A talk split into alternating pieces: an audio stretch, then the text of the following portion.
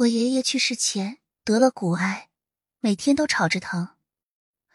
当时我在外地工作，本来想着周天回家看看去，结果到周四的晚上，干什么脑子里都会闪过我爷爷。我心里就在想，爷爷怎么样了？当时觉得过两天就回去了，叫自己别多想，就准备睡觉了。平时十一点三十左右，我肯定会睡着。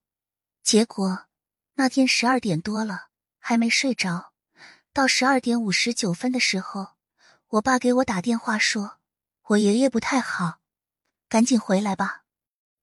我穿上衣服，开车就往回跑。从我工作的地方回家，开车一般要将近三小时。我想见爷爷最后一面，跟他说句话。就给高速打电话说想超速。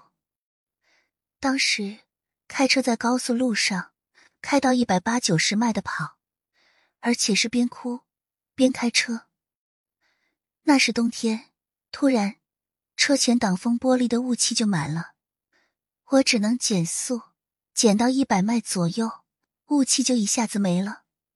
我又加速，超过一百六十迈，雾又满了，再降下来。又没有了，所以我只能时快时慢的开。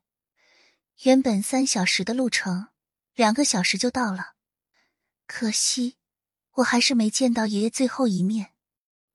现在我时不时就会想我爷爷，他是我小时候最宠我的人，是我刚开始工作的时候每天都会骑着三轮车给我买早饭的人。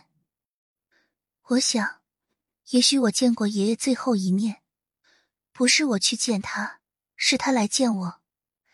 那天在高速路上，他担心我开的太快，出事故，但是又没法跟我说话了，就用他的方式来保护我吧。